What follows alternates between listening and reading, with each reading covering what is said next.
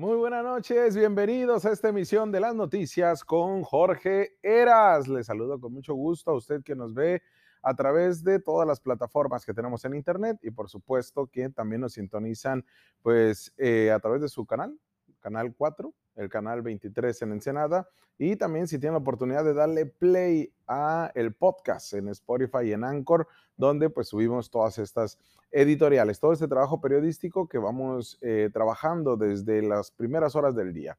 Y es que el día de hoy vamos a hablar una primera parte de un tema que me gustaría abordarlo con diferentes temáticas y sobre todo con datos duros y información que nos refleja en dónde estamos parados sí en plena pandemia, pero en algo que nosotros pensamos que estábamos del otro lado y tiene que ver con la brecha digital y la inclusión digital.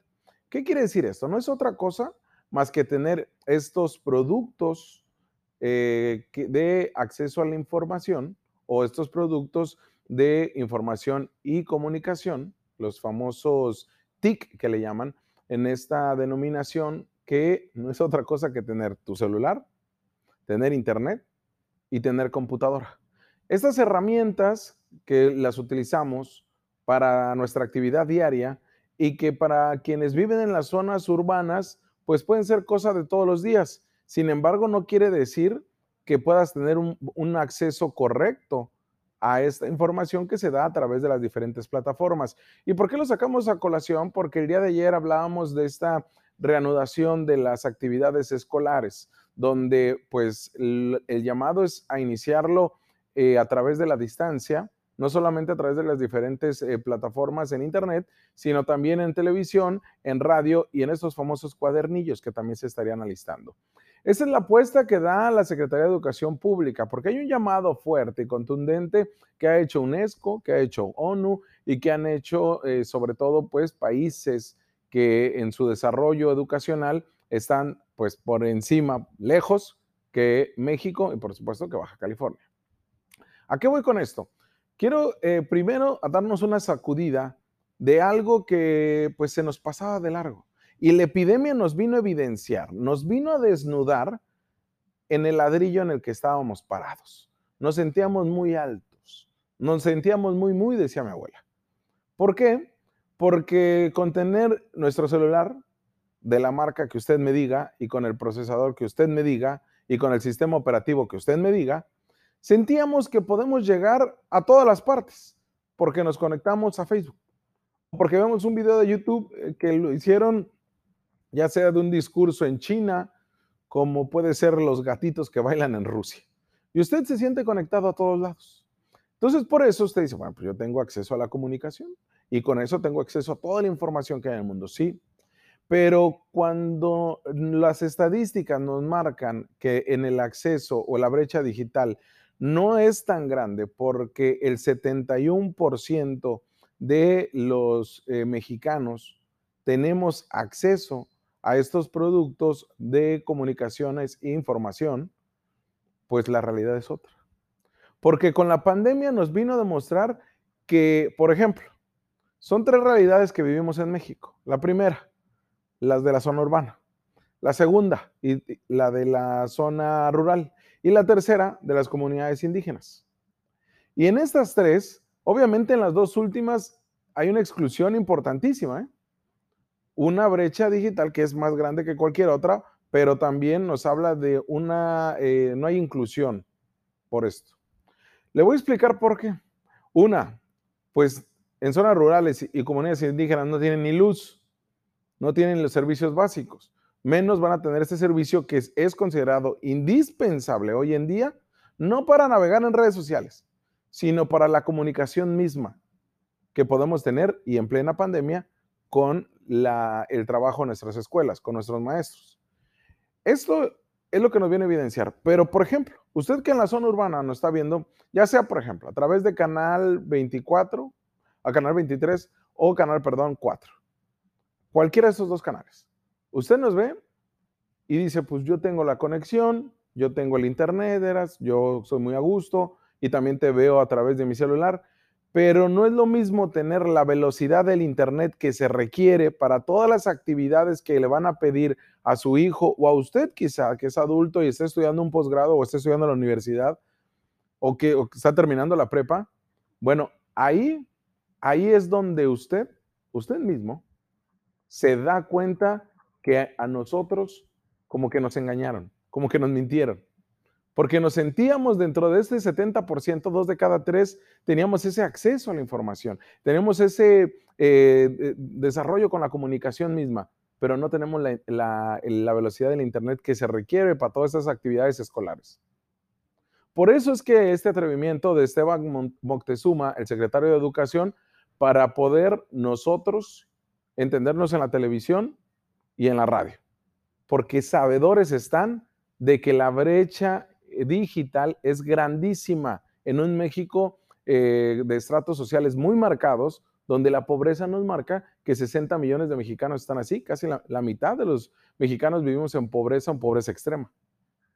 Son realidades del México nuestro y por eso quería meternos a esta. Ya mañana estaremos hablando de cifras, estaremos hablando, pero sí primero reconocernos en dónde estamos parados. Porque el día de hoy fue contundente el mensaje que da la Organización de las Naciones Unidas, de acuerdo a estos artículos a nivel internacional, si usted tiene la oportunidad de leer uno que está en el periódico El País, donde refleja algo muy claro y es contundente. Puede haber una catástrofe generacional. Hace un llamado a todos los países del mundo donde haya un control de la pandemia para poder eh, hacer la reapertura de todos los centros escolares. Catástrofe generacional. Puede golpear de una manera impresionante porque ya son cinco meses. Y eso hablamos a partir de México que inició en marzo. Toda esta pausa del ciclo escolar, recordará usted cuando Esteban Moctezuma salió y dijo, a ver, paramos porque se viene duro la COVID-19 y es momento de establecer un, semáforo eh, epidemiológico y ver de qué manera vamos a regresar a las actividades. Fue aquel mes de marzo, ya vamos para cinco meses de ese frenón de las actividades, pero en esa evaluación que tuvimos, y a lo mejor usted que está, eh, tiene a sus hijos en la escuela o tú, amigo mío, que está estudiando secundaria, primaria, preparatoria o la universidad, y que dijiste, oye, pues al final eras, yo no supe cómo salí, yo no supe cuál fue mi verdadera evaluación. No supe cómo terminé mi tercero de secundaria para pasar a la prepa. El examen de la prepa, pues me lo están haciendo más fácil porque, pues, ¿cómo me lo van a hacer si en línea? ¿Cómo se van a hacer los exámenes para la Universidad Autónoma de Baja California a manera de evaluación? Todos este tipo de situaciones, que es lo que le digo, nos habían dicho, la brecha este, digital es, es corta en México.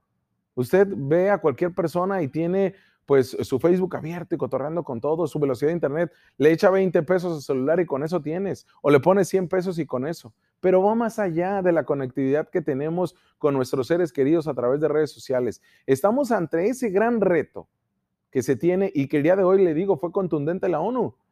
¿Y por qué? Porque la ONU, a través de la UNESCO, UNESCO, perdón, estiman que serían 24 millones 24 millones de niños y niñas que estarían dejando sus estudios en más de 160 países, en los cuales pueden tener controlada la pandemia y cuando se viene la nueva normalidad ya no estudiaron. Esa es la catástrofe generacional que habla el día de hoy en un mensaje contundente de la ONU. Y es algo que nosotros nos debemos de poner a pensar. Y por eso la pregunta del día era prácticamente sobre eso el día de ayer. ¿Usted está preparado para el regreso a clases por la vía virtual, porque no solamente va a ser prender la televisión, prender el radio o, prender el, o poner el internet. ¿eh? Tiene que haber un desarrollo de los maestros con los alumnos y con los padres de familia. ¿Qué van a hacer? Ayer lo mostrábamos. 30 millones de niños y solamente 10 millones cuentan con un correo electrónico. La brecha, la brecha este, digital y la inclusión digital. Hay estudios que se han hecho en México, especialmente en, Latinoamérica, en Brasil y en países como Argentina. Sin embargo, en México nos hemos quedado muy cortos. ¿Por qué? Porque nuestras diferencias en estos estratos sociales, pues son abismales. Y si bien es cierto, estamos frente a una contingencia sanitaria, y esa es la prioridad, más que cualquier cuestión económica, La contingencia sanitaria, ya la ONU y ya todos estos países miembros de la OSD, de la OCDE, están estableciendo que en cuanto a la educación se refiere, porque ya nos está llegando el mes, ya nos llegó el mes de agosto, ya nos está llegando la hora de regresar a clases, pero ¿cómo le van a hacer? Además, vuelve a evidenciar lo que hemos venido recalcando año tras año cuando inicia un ciclo escolar. La infraestructura educativa en México, en Baja California, es malísima. Es malísima, aunque existen estas obras que hace INIFE, aunque existen estas obras que hace el gobierno del estado o el gobierno federal, no se cuenta tampoco con esta infraestructura. ¿Cómo le vamos a hacer? Pregúntese. Y no es alarmista, es para prevenirnos. ¿De qué manera vamos a, iniciar un ciclo escolar que si bien es cierto, le digo, en Mexicali ni se contaban con los aparatos de aire acondicionado adecuados, pero no nos han respondido a esa gran pregunta, ¿cómo vamos a vencer a esa brecha digital que existe en el Valle de San Quintín, que es muy diferente lo que se vive en la misma ciudad de Ensenada. Y como le decía, en la misma ciudad de Ensenada, en la misma ciudad de Mexicali, no es lo mismo lo que se vive en colonias, pues que tienen un, nivel económico fuerte, a estas colonias populares. ¿Cómo le vamos a hacer? Esa es la brecha digital. No hay que engañarnos. No hay que considerar que estábamos del otro lado y que estábamos como, países de primer mundo. 24 millones de 160 países podrían niños y niñas dejar los estudios de acuerdo a ONU. Le dejo ese dato. Mañana le abundamos con más datos, con más información, para que nos quede todavía más claro. Y con esto, emprender un análisis y una exigencia al sector educativo, que no nos vuelvan a vender espejitos. Vamos a una pausa comercial y regresamos porque tenemos más análisis, ¿eh? Empezamos con todo.